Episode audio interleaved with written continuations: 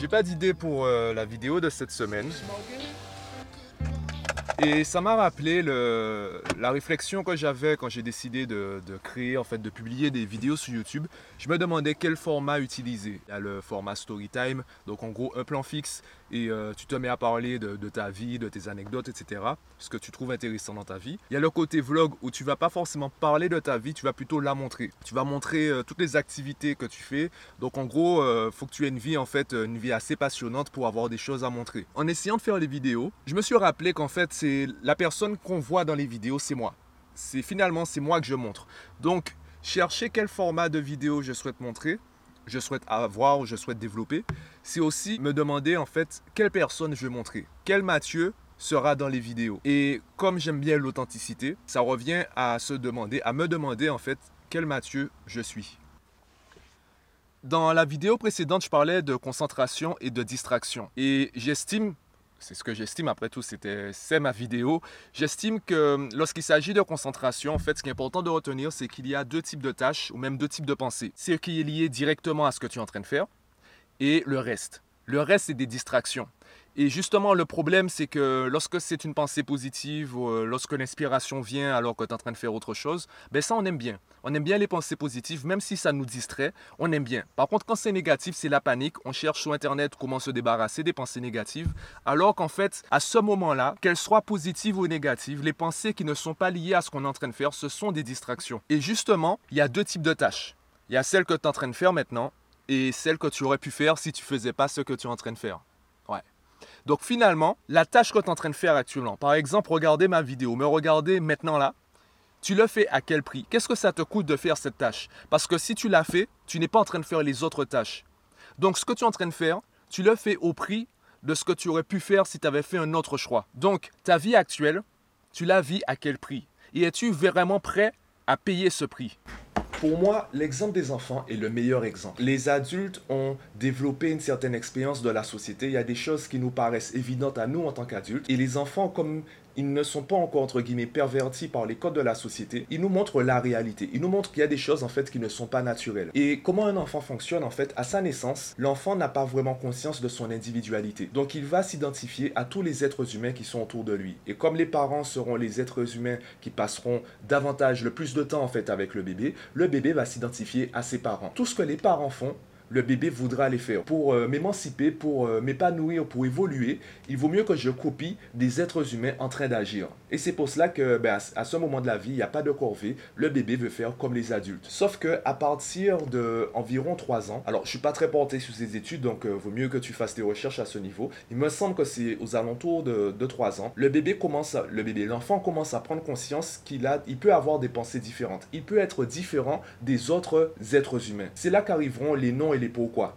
Alors d'abord, l'enfant va, copier les, les adultes pour euh, comprendre les sons donc les sons vont devenir des mots, les mots seront des outils. Avec la répétition, l'enfant pourra donner un contexte et une définition à chaque mot. Même s'il ne sait pas lire, même s'il n'a pas encore ouvert de dictionnaire, il pourra comprendre certains sons, donc comprendre certains mots. Ces mots deviendront des outils. Quand il commence à comprendre qu'il est, il est euh, une personne à part entière, donc une personne avec des pensées différentes et des opinions différentes, il va utiliser les mots pour... Euh, souligner cette différence. Donc c'est là où l'enfant dira non. Mais il ne dit pas non pour désobéir. Il dit non parce qu'à la base, il se pose la question, est-ce que je suis en train d'agir par obéissance pour les parents ou est-ce que je suis en train d'agir par volonté propre? L'enfant veut savoir si ses actions partent de lui-même Est-ce que c'est lui qui décide d'agir comme cela ou est-ce qu'il agit parce que encore une fois euh, en fait il, euh, il, copie les autres êtres humains? Donc il veut vraiment identifier identifier sa personne son opinion et sa volonté. Sauf que nous adultes on voit pas ça. Nous ce qu'on voit c'est un enfant qui dit non un enfant qui désobéit un enfant qui se rebelle. Donc on va casser cette désobéissance en lui disant de ben, d'obéir. On va on va vraiment en fait durcir le, durcir le ton et on va casser tout ce travail d'affirmation de soi également de création d'opinion personnelle. Alors pourquoi je dis tout cela? Il y a des choses que tu fais, mais tu n'as pas vraiment envie de, les faire. C'est juste que tu t'es identifié à ces personnes, donc tu as fait comme elles. Et comme euh, avec l'âge, on devient assez têtu et euh, on, ignore en fait, on néglige nos besoins personnels, on se retrouve à faire des choses, à se conforter dans des actions, dans des, euh, dans des tâches, alors qu'à la base, ce n'est pas fait pour nous et on ne prend pas de plaisir à le faire. Mais comme on s'est habitué à les faire, on ne change pas. Du coup, je vais un peu répéter ce que je disais euh, dans la vidéo sur le minimalisme. C'est que avant de, avant de viser l'illumination, avant de vouloir atteindre le succès financier ou autre, je vais d'abord chercher à identifier ma zone de confort. Alors peut-être que, peut-être que zone de confort, c'est, euh, faudrait peut-être changer le terme. Parce que, étant donné qu'on fait déjà des choses qu'on n'a pas vraiment envie de faire, sauf que comme on s'est habitué à les faire, on se sent confortable avec ces activités, zone de confort, ça peut porter à confusion. Il y a des choses que tu fais, tu penses, tu estimes qu'elles font partie de ta zone de confort, mais en fait, tu es en train de copier les autres. C'est pas vraiment ça que tu as envie de faire. Je prends mon exemple. Euh, il y a une époque, en fait, euh, je sortais beaucoup. Bon, il y a des gens qui sortaient euh, beaucoup plus que moi. J'allais, euh, j'allais en soirée, etc. Mais en fait, euh, je m'ennuyais en soirée parce que ce n'est pas vraiment l'environnement dans lequel j'ai envie d'être. C'est pas quelque chose en fait qui me fait vibrer. Je préfère rester chez moi en fait. Je suis plutôt quelqu'un de, casanier. Je prends davantage de plaisir à travailler chez moi, à aller sur YouTube, à chercher des vidéos, regarder des conférences, etc. En parler avec mon pote Marvin, jaune, follow. Donc je prends davantage de plaisir à faire cela. Étant donné que lorsqu'on fait une chose, on n'en fait pas une autre eh bien, au bout d'un moment, il faut placer des priorités, il faut organiser son, temps, il faut organiser son, organiser son temps, plutôt organiser sa vie dans le temps. Donc, il faut vraiment organiser euh, ses activités dans la journée. Donc, il faut faire un choix. À chaque fois que je sortais en fait en boîte de nuit ou dans un bar euh, ou autre, forcément le lendemain matin, ben, il y avait des répercussions, il y avait des conséquences.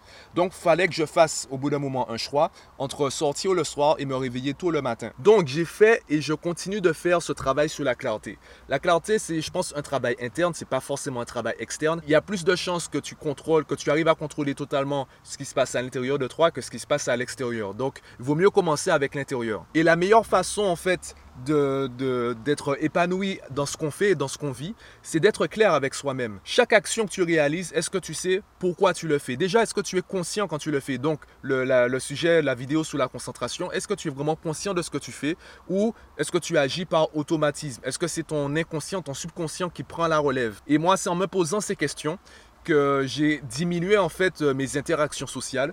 J'ai diminué ce que je faisais dans la semaine et dans la journée. J'ai des journées qui se ressemblent.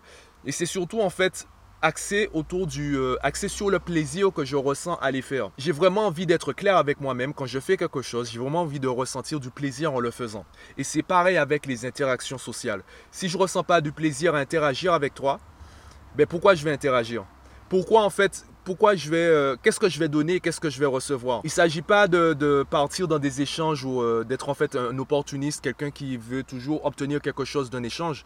Et c'est vraiment être sûr que ben, en fait, je pourrais me donner à 100% parce que je sais que j'obtiendrai du plaisir à travers cet échange. Il ne s'agit pas forcément d'obtenir quelque chose de la personne en face, mais plutôt de ressentir du plaisir à vivre le moment. Si je ne ressens pas du plaisir à vivre le moment, pourquoi je passerai un moment avec toi? Est-ce que toi, tu as envie de partager un moment avec moi alors que tu sais très bien que je ne ressens pas de plaisir? Donc c'est vraiment, selon moi, un échange où tout le monde est gagnant, une relation où tout le monde est gagnant.